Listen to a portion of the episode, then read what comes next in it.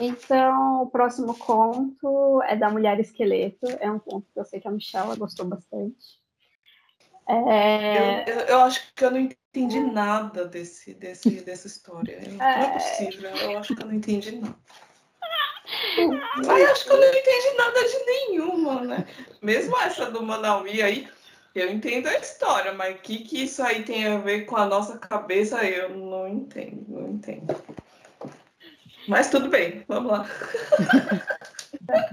vamos, vamos. É a mulher esqueleto que ele vai falar da vida, morte e vida, né? Então morte. é uma história, eu não sei se eu vou pronunciar certo, mas é Inuit ou Inuit, é de esquimó, é do povo esquimó essa história, né? Não sei, não sei, não sei se eu estou falando certo.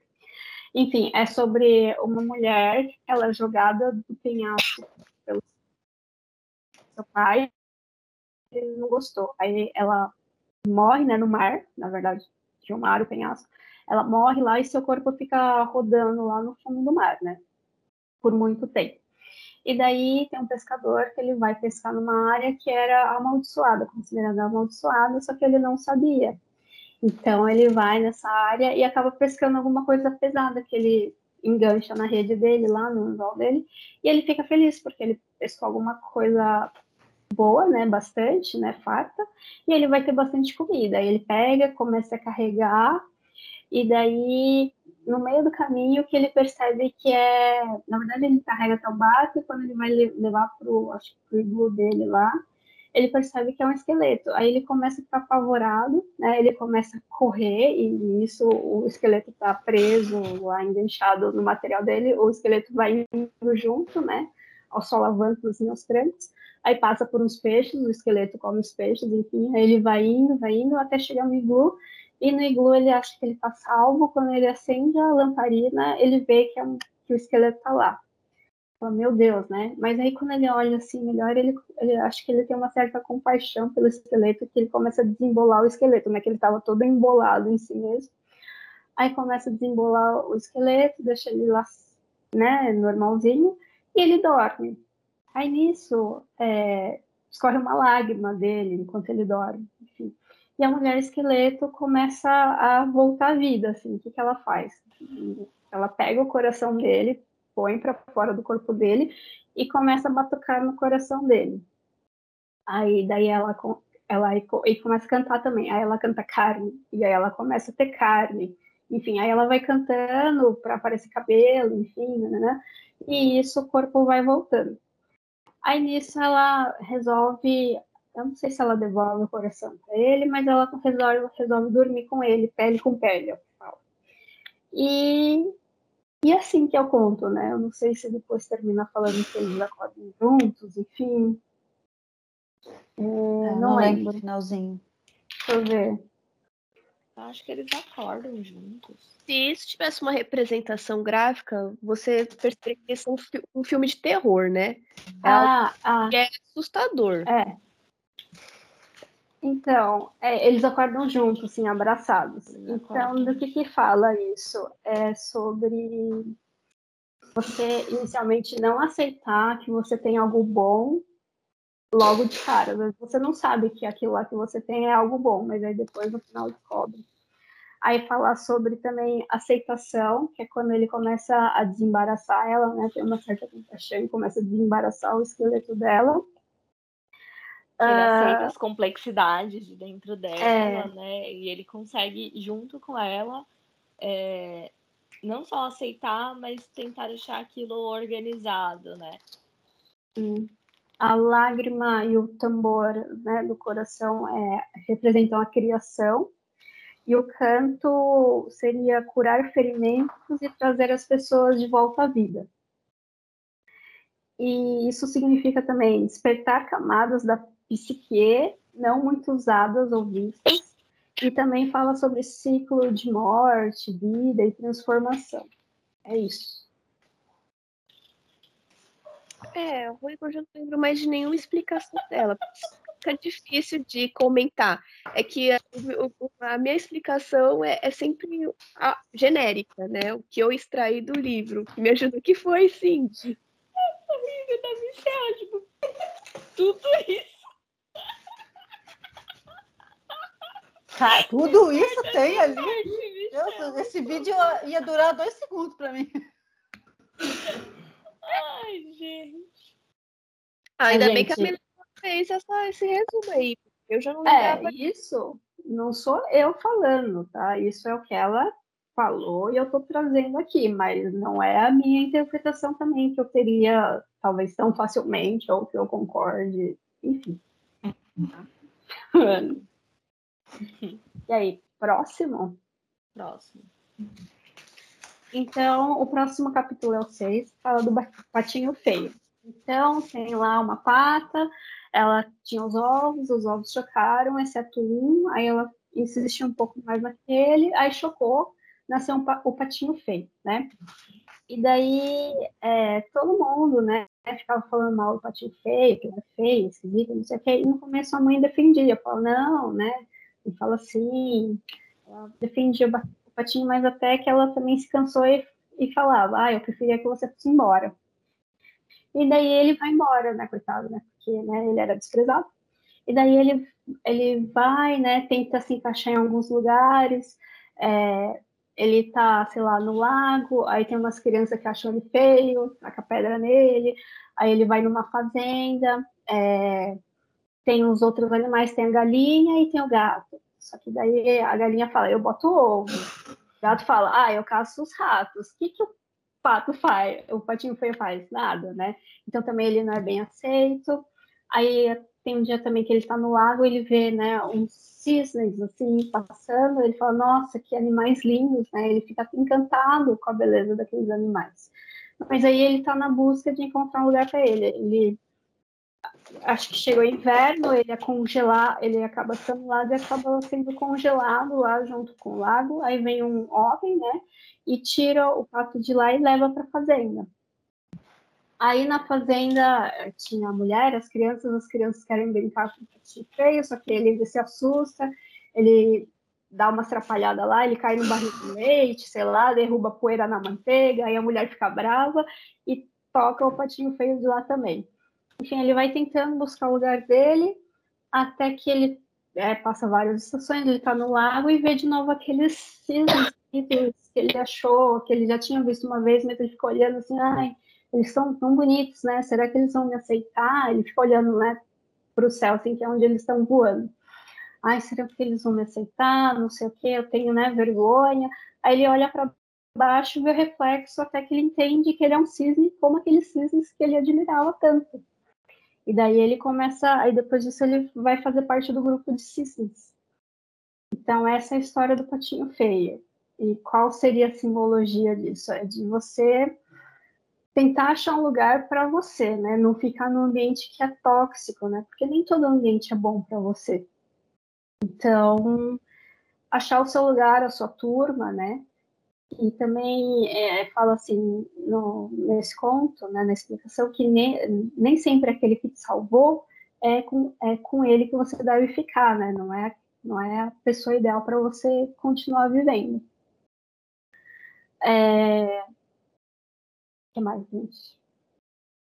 Tem duas coisas que, eu, que eu achei bem interessantes nesse, nesse conto. A do patinho feio é que o que é feio para um não é feio para o outro, né? E é engraçado que, assim, no meio dele ele é o mais feio, só que quando você compara o cisne e o pato, o cisne é muito mais bonito que o pato, né? Só que pro pato, o pato é lindo e o cisne é feio. Então, assim, às vezes você vai ser muito feio para uma pessoa, às vezes seu posicionamento vai ser muito errado para um, um universo, e num outro universo você vai ser lindo, você vai ser admirado, você vai ser mais gracioso. Então, é, o que, o que é, aquela, é, a beleza está nos olhos de quem vê, literalmente, né? Então, não é porque o pato é, é, ele é, ele é estranho, então o que é diferente chama atenção, né? Então, como ele é diferente, ele é tido como feio, mas na verdade ele não é o feio. E aí, uma coisa que me irritou profundamente, esse entrou pro top 5 das irritações desse livro, é que ela vai lá e soca na história o pai do pato. Falo, pai do pato? Só veio aqui uma vez, eu pato, meu patinho. Desde que os patinhos nasceram, ele só veio aqui uma vez. E é muito absurdo, porque assim, em todas as histórias que a gente pega, nunca falaram do pai do pato, né? sempre fala da mãe do pato.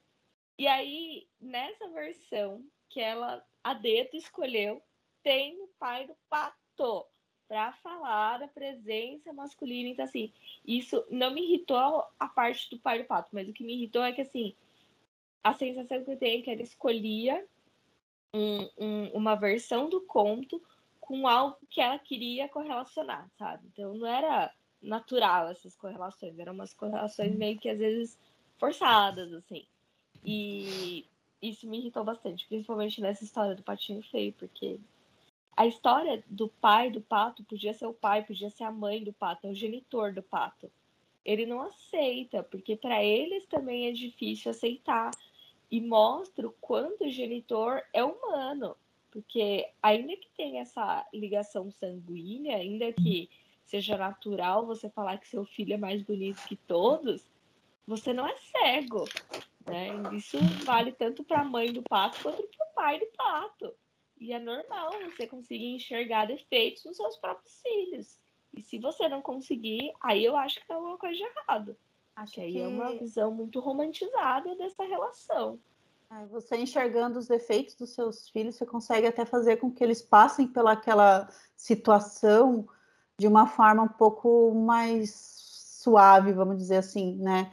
Não concordando. Mais amparada, né? É, mais amparada, isso. Não concordando com os maus tratos que ele sofreu, com o bullying todo que ele sofreu ali na história. Mas você sabendo, a mãe dele meio que sabia que ele era diferente, mas para mas tratar, mas não que tratava ele normal, vai, mas mas não passava isso para ele, né? olha, você tem uma diferença, é assim, vamos, vamos fazer de tal maneira, vamos fazer com que a, a nossa nosso universo aqui entenda que você é diferente. Não, tipo, ela sabia que ele era diferente e ficava lá só é, passando a mão na cabeça dele, digamos assim, né? Não ajudava ele a passar por aquela, aquela turbulência toda que ele estava passando ali de uma forma mais amparada mesmo, né? Aí é, nesse conto ele fala bastante sobre uh, as características de cada tipo de mãe, né? Ele descreve bastante, ah, tem uma, mãe que pode ser narcisista, tem uma mãe que é criança, tem uma mãe que é super protetora, aí é, vai falando né, dos diversos tipos de mãe, né? E acho que é isso. É, achei interessante até ele falar dos tipos de mãe. Essa era a única história que eu conhecia, de todas as outras, assim. Nenhuma das outras eu conhecia. Ah, então, aprendeu bastante história, Mi. É, mais ou menos. Já esqueci todas. Mas dá uma na cabeça. É, próximo? Próximo. Então, o próximo capítulo fala sobre o corpo jubiloso, a carne selvagem.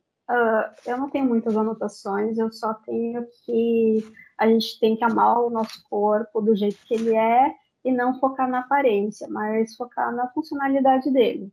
E é só isso, mas é muito difícil ser essa pessoa que, ah, eu não ligo para a pancinha extra que está aqui, ah, eu não ligo para uma espinha que apareceu aqui, para a ruga que apareceu, para cabelo branco, para bunda caída, para celulite.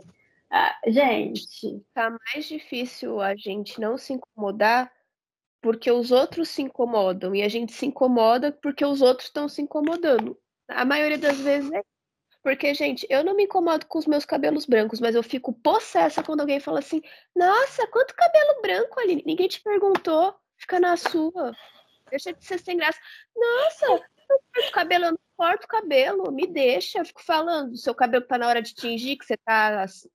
Sei lá, eu não falo isso, deixa de ser inconveniente. O pessoal gosta de ser inconveniente. Ninguém, olha, é difícil você ter alguma pessoa que que é, é difícil viver em sociedade de, de ter uma pessoa que te coloca para cima, que fala assim, nossa, como você tá bonita. Não, as pessoas só gostam de ver o teu defeito. Aí o que, que você vai lá?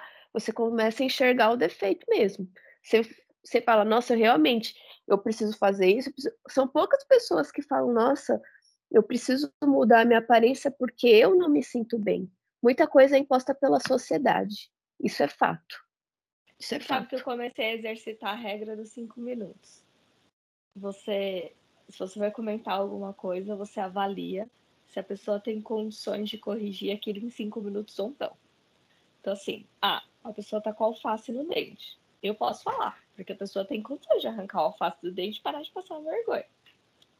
Cabelo branco da pessoa. Ela não consegue pintar o cabelo em cinco minutos eu nem sei se ela quer pintar. Então, não, é, não cabe a mim falar. A pessoa tá com a calcinha aparecendo para fora da calça. Posso falar, que em cinco minutos ela dá uma puxada da calça e resolve o problema dela. Se ela quiser. Se ela não quiser também, seca as calcinhas de fora. Então, é a regra dos cinco minutos. Você olha pra pessoa e avalia. Ela vai conseguir resolver isso em cinco minutos? Se ela quiser? Não, ela não vai. Então, pra que eu vou falar? Vai trazer nada de bom. Quieta comigo mesmo. Eu concordo. Assim... Às vezes a, as pessoas elas comentam achando que, que tipo não vai fazer nada, não vai causar nada, sei lá, vai comenta do cabelo branco. E aí, amigo? No que, que, no que, que acrescentou esse seu comentário? Nossa, você ganhou peso, né? Ou até mesmo o contrário, se a pessoa fala, nossa, você emagreceu. Nem sempre isso é uma coisa boa para a pessoa também. Às vezes ela passou um ano muito difícil, ela teve diversas perdas, ela aconteceu diversas coisas com ela e ela vai associar esse seu é, esse seu padrão de querer que as pessoas sejam sempre muito magras e você achar que isso é legal, então você, você acha que você está fazendo um comentário positivo, né? Nossa, você emagreceu, mas aí a pessoa, na, na pessoa, ela fala, nossa, eu passei um ano do caramba, não comi direito, perdi entes queridos, aconteceu, perdi emprego, aconteceu um monte de coisa comigo, eu tô aqui raquítica porque tô zoada e a pessoa tá falando que eu tô bem. Obrigada, nossa, que comentário bacana o seu. Então, e esses comentários comentários não vêm dos nossos amigos, das pessoas próximas. Vocês podem perceber, é sempre de gente que não tem nada a ver com você, que você fala por educação. Elas surgem do nada para ficar fazendo esse tipo de apontamento. É impressionante, brota. É, brota. É, meio, é meio chato você ter esse tipo de padrão, né, para seguir. Nem todo mundo é igual. É, cada corpo é um corpo. Às vezes, é, uma mulher tem um quadril mais largo, outra mais, mais pequenininho, então você vai achar que, o quê? que a mulher tá gorda porque ela tem um quadril largo, aí, sei lá, é, é tão diferente, cada corpo é tão, é tão um corpo que é, é difícil você fazer um comentário que seja, a, que agregue valor, vamos dizer assim, para a pessoa em relação à aparência. Eu, eu, fiquei pensando muito nessas coisas ultimamente, porque é uma coisa, eu gostei muito da sua regra dos cinco minutos, Cindy. É.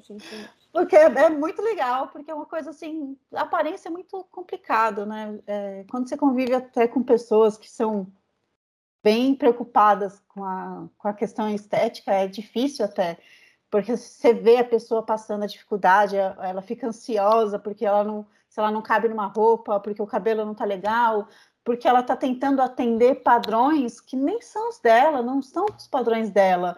É, para ela, talvez ela esteja bem, mas ela tem que atender tanta coisa num, num, padrão de sociedade que ela fica ansiosa, você gera gente ansiosa dentro do, do convívio. Mas acho que esse da mulher mariposa talvez também seja não aceitação. Eu, eu, eu, eu vi de outra forma, assim. Não aceitação de, nossa, que ótimo, eu tenho um monte de celulite, adoro meu celulite. Acho que não esse padrão de aceitação mas o padrão de aceitação de tá bom, é o que eu tenho, não é o que eu acho bonito, mas é o que eu tenho. Eu, eu falo uma coisa bem boba, assim, né? Eu, eu sigo algumas pessoas no Instagram de futilidade, sabe, de cabelo, essas coisas. Mas do que me vale seguir uma mulher de cabelo cacheado? Eu nunca vou chegar nesse cabelo cacheado, nunca assim, eu me esforcei uma vida. É bobeira, né? Mas eu me esforcei uma vida inteira pra ter cacheado. Vocês sabem disso. O casamento da Michelle tá aí pra provar minha maior frustração com o cabelo cacheado da, na vida. Da, da, Lu, da Lu. casamento. É, da Lu, da Lu, casamento da Lu. Nossa, que vergonha. Queria cabelo cacheado, no final fiquei com fuá, metade do casamento, passando a maior vergonha do mundo e tal. Então, você também entender qual é o padrão atingível, né? Então, assim, não adianta eu seguir lá no Instagram uma mulher que é isso aqui. Por mais que eu emagreça muito, eu tenho quadril, eu nunca vou chegar, sabe? Não tenho cintura fina, não vou chegar. Então você conseguir criar na sua cabeça qual é o atingível. Você não precisa se conformar com essa celulite. Você pode parar de tomar refrigerante, fazer ginástica, alguma coisa. E quem sabe mudar se isso for da sua vontade. Mas entender qual que é o seu limite também. Então, assim, a maturidade da mulher é ela entender o limite dela e saber que não adianta eu, com meus quase 36 anos, achar que eu vou ter o corpo de uma menina de 20 anos. Eu não vou ter. Não adianta eu achar que eu não vou ter ruga nenhuma, porque eu vou ter ruga. E, e é isso que eu vou ter que conviver daqui pra frente. E aí eu posso escolher o que, que eu vou fazer. Eu posso só reclamar, ou eu posso sofrer, ou eu posso fazer o que está ao meu alcance, né? Então, acho que é mais ou menos isso que ela fala, assim, de você. É. Sim, entender, se achar a forma que você está. Assim, é. se você quer mudar, tudo bem. Se você não quer mudar, tudo bem também, desde que você é, se sinta bem. Uma a coisa pessoa... é você ter algo que está prejudicando a sua saúde e fazer, sei lá, fazer uma academia para melhorar o seu condicionamento, alguma coisa assim. Outra coisa, usando o mesmo comparativo, é você fazer academia só porque você quer entrar num padrão estético que às vezes nem é o, o seu físico, que você não vai conseguir. Então, você ter uma vida saudável é uma coisa e você, o seu físico, a sua aparência é outra completamente diferente, né? O que a gente está falando aqui é a sua aparência física, como você se sente em relação a isso. E eu concordo plenamente. É bem legal, porque nessa, nesse conto mostra assim que a, a mulher que estava dançando, ela dançava pelada, né? Era isso, não era? E ela não tinha um padrão que era imposto pela sociedade, assim, que, que é considerado padrão de beleza, mas na dança dela, ela conseguia demonstrar a beleza dela, a força dela, a sensualidade dela. E ela não tinha, ela era uma mulher velha, era uma mulher que já estava com assim, né? Já, já tinha a, o efeito da gravidade já tinha agido. Então, assim, tem que também saber respeitar que cada fase da vida tem uma beleza, né? Às vezes a gente não consegue não consegue encontrar. Mas, enfim, as pessoas, a gente tem que começar a ver mais o interior. Eu acho legal que eu estou fazendo aula de Libras, né? E para os surdos é bem diferente, né? A, a, gente nunca pode falar com uma pessoa assim, naturalmente, falar que a pessoa é nariguda, que ela é gorda, que ela é preta, que ela é amarela. Enfim, você não pode. Tá, okay para o surdo isso é normal. É, é a característica que ele vai pegar para associar a pessoa. E, e, ninguém leva isso a mal. Então eu acho tão legal isso, como, como é diferente, né? O fato de você não conseguir ouvir te dá uma liberdade de você se comunicar sem, de fato, você é, deixar a pessoa sem graça, sem fazer, sem, sem ter uma maldade no comentário que você vai fazer simplesmente é isso e a pessoa não vai se sentir ofendida. É, é, é, muito estranho. É muito estranho você saber que ela te enxerga dessa forma, mas que não há um, uma maldade nisso. Ela não tá falando isso porque ela quer te desmerecer ou que ela tá te achando feio. Não, é porque essa é a sua característica e, você, e tá tudo certo. Você é assim. É, é outro mundo. É outro mundo. Mas não, eu não sei lá, eu tenho medo de. Eu ainda não recebi meu sinal, mas eu tô. Eu ia medo. perguntar qual que era o seu sinal. Já pensou falar, ah, a menina tem soco no olho, né? De tanta olheira que ela tem. Mas tudo bem. Né? Cabelo né? branco. Ela tem cabelo ah, branco. Geralmente eles pegam algo mais físico que eles possam ver, né? Talvez seja o seu cabelo comprido, que é uma característica que você tem um cabelo comprido, ou a sua pintinha, que também é, é um sinal que você tem que, que aparece bastante no rosto. O meu era, o, era um T no óculos, né? Porque eu usava óculos não. Legal. Você, você recebeu, Cindy? Recebi. O meu era baixinha, de cabelo longo. Mas é bem característico mesmo, né? Na, eu lembro que no dia que foram dar meu sinal, eu fiquei bem incomodada também. Eu falei, caramba, né? Que inferno que eu vou falar agora pra mim. E é engraçado como que você. Como a gente já se prepara pro pior, né? às vezes aquilo que te incomoda tanto, a outra pessoa nem tá vendo, mas você já tá se preparando pro pior dos mundos, né? Porque aquilo te incomoda. E aquilo te dói. E aí você já vai criando na sua cabeça o que vai te doer se ele falar. Ou se a, se a outra pessoa falar, né? Eu lembro que eu ficava com bastante medo de falar do tamanho da minha testa do meu nariz. E... Tamanho da sua testa? É, porque eu sou, eu sou bem testuda. Se você for olhar bem, é porque eu tenho. Eu. Bom, a minha testa é pequenininha mesmo, mas a sua testa não é grande, né, sim? Quando eu era criança, meus irmãos me zoavam muito por conta da minha testa, por conta do meu nariz. Então, assim, você vai criando já, né, no berço o negócio. Eu lembro que uma vez eu era adolescente, minha mãe até falou pra mim, ah, se você quiser um dia eu pago a cirurgia pro seu nariz. Aí eu fiquei Eita. pensando, mas ela nem sabia que me incomodava tanto. Será que é tão feio assim? Mas é porque ela ouvia meus irmãos me maltratando com isso. Meu Deus. Ah, eu nunca nem reparei na sua testa e no seu nariz que era grande. Nossa! nunca ia é. imaginar é. que você pensa, pensaria isso. É, Vamos medir nariz. É... Nossa, eu não posso falar que o da Cindy é grande, porque. Eu gosto de nariz, eu não acho o seu grande. Então, mas é, é Bom, meu nariz é pequeno, ó.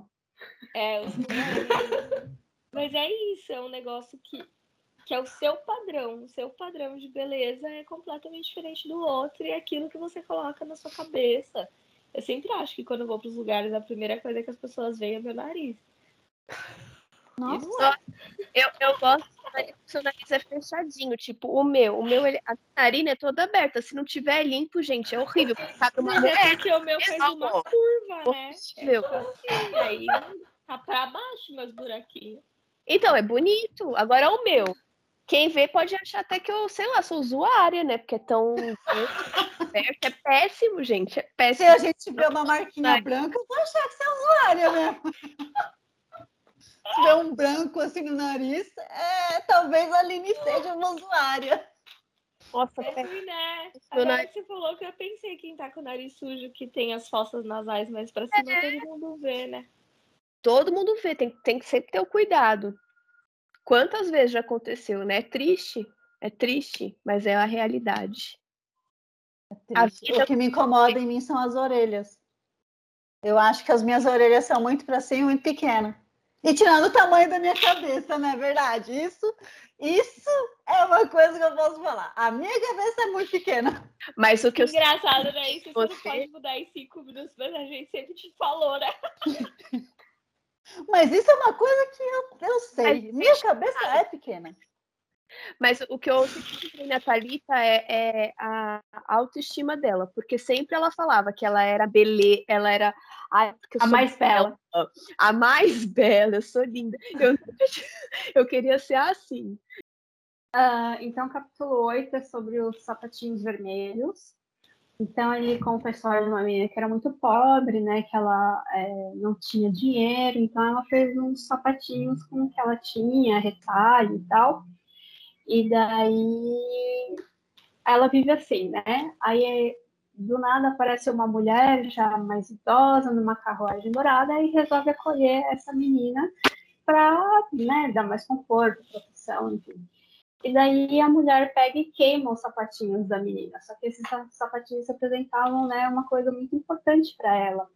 E daí, é, quando elas vão numa loja, porque acho que vai ter crisma da menina, né? aí eles, vão numa loja de sapatos, e a menina escolhe um sapato vermelho. E porque ela lembrava, né, do antigo. E daí o vendedor, né, tá vendendo lá o sapato para ela e ele dá uma piscadela para ela, tipo, ó, tá? Leva o sapato. Aí ela leva, ela vai pra igreja com tal sapato, e daí todo mundo fica comentando mal do sapato da menina. Não sei se era porque era muito chamativo, né, por ser vermelho e tudo mais. E daí a mulher fala, ó, não é mais para usar esse sapato. Aí daí a mulher pega e põe no alto, né, no armário. Só que a menina quer porque quer o sapato. Aí a mulher fica doente de cama, né? Aí a menina vai, cata o sapato e vai andar com o sapato. Daí ela vai na igreja de novo, né, com o sapato e tudo. E daí ela fica ah, na, na, porta da igreja tem um soldado, eu acho, né? Um soldado com um braço, uma tipóia, assim, com o braço quebrado. Daí ele também pisca para ela. Aí daí ela começa, o sapato começa a andar sozinho, a, né? Se mexer sozinho e tudo mais. E daí ela vai começa a ir sozinho. Ah, acho que nessa hora a mulher ainda não estava doente, né? Porque quem tira os sapatos da mulher, da, da, da menina, é a própria mulher, né? Que acolhe ela. Aí conseguiu tirar e foi nessa hora que ela guarda no alto, né, o sapato. E depois que ela fica doente, quando ela fica doente, ela põe o sapato e aí ela sai andando, né? E daí ela não consegue mais tirar o sapato, né? Aí ela encontra um lenhador na floresta, o lenhador fala assim, ela pede pro lenhador, ai, corta a fivela. Ele corta, só que ela não consegue tirar ainda o sapato da, do pé dela. Ela fala, meu, corta o pé então, corta o pé fora. Aí, a, aí o Leandro pega, corta o pé fora e o sapato sai andando com o pé sozinho, assim, né? E daí aí ela fica lá amputada, né? Aí ela tem que trabalhar de criada pro resto da vida, né? Essa é a história. E daí qualquer, é, qualquer representação simbólica disso, né? É, primeiro que fala que o vendedor e o soldado Catipóia era tipo o diabo, né? Que sabia do mal dela e tudo mais. É, fala também que, na verdade, a história apresenta como sendo o momento da crisma dela, mas que, que isso deve ter sido modificado porque era uma coisa, antes, né, na história original, uma coisa meio pagã, que devia ser a primeira menstruação dela, ou alguma coisa assim mais relacionada, né, que fazia uns rituais. E. O que mais? Eu não lembro mais que vocês ah, têm? fala que é naquela, naquela história de insistir no que vai dar errado, né? Você sabe que aquilo não te faz bem. Quer dizer, você sabe que aquilo é um prazer momentâneo, mas que ele tem consequências. E ainda assim você insiste nisso, né? Então, é, às vezes tá tudo bem você insistir, mas você vai ter que pagar um preço por isso, né? E aí você tem que avaliar o quanto que esse preço vale a pena. Às vezes você vai perder os pés, você usou o sapato que você queria, né? Chamou a atenção que você queria, ok. Mas aí você pode perder seus pés por ele, né? Então, assim, às vezes a gente tem essa mania de insistir em coisas que a gente sabe que não vai dar certo, a gente sabe que não vai ser bom. E tem pessoas em volta da gente avisando, não só as pessoas que estão comentando mal, mas aquelas pessoas que cuidam da gente. Então, no caso, ela tinha lá a velhinha que cuidava dela, que viu que, que né, a sociedade estava comentando que aquilo não ia ser bom para ela e, e, aconselhou ela, não porque ela estava sendo maldosa, mas porque ela estava sendo cuidadosa.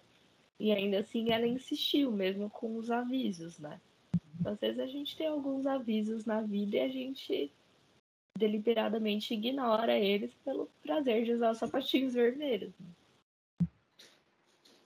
É, e fala que o vermelho, na verdade, é a cor da vida e a cor do sacrifício, por isso sapatos vermelhos, que o que era o sapato que era feito à mão e com retalho era o espírito criativo, né, que depois foi queimado, e que a velha que né, ajudou ela, na verdade, aparentemente era uma ajuda, mas que na verdade era tipo um cativeiro, né? Porque proibiu ela de usar o sapato que ela gostava. E que fazer analogia com os casamentos, né? Que algumas mulheres se submetem para poder mudar de vida e aí ela fosse que não é para ela não é nenhuma surpresa quando acontece é, da mulher largar tudo do nada, sempre foi uma boa esposa, sempre cuidou dos filhos, nananá, e do nada ela fugiu ou ela apresenta algum comportamento que não era esperado por causa da que sufocou a, cri a criatividade e a personalidade dela. Ela, eu acho que foi nesse conto que começou a falar até de James Joplin, não foi? foi. E da Monroe. Eu acho que foi. Ah, eu lembro que tinha uma, mas não lembrava que era dele. Porque fala assim, ah, você suprime a sua vontade, você quer ter o sapatinho vermelho, né? E, só que o seu original, que era o seu criativo, foi queimado. Aí você tenta suprimir com outra coisa, que pode ser droga, álcool. Aí eu acho que foi quando ela começa a entrar nessa parte. Então, pessoal, essa foi mais uma parte da discussão das mulheres que correm com os lobos. É, continuem com a gente. No próximo vídeo a gente vai discutir mais alguns capítulos. Tchau! Tchau!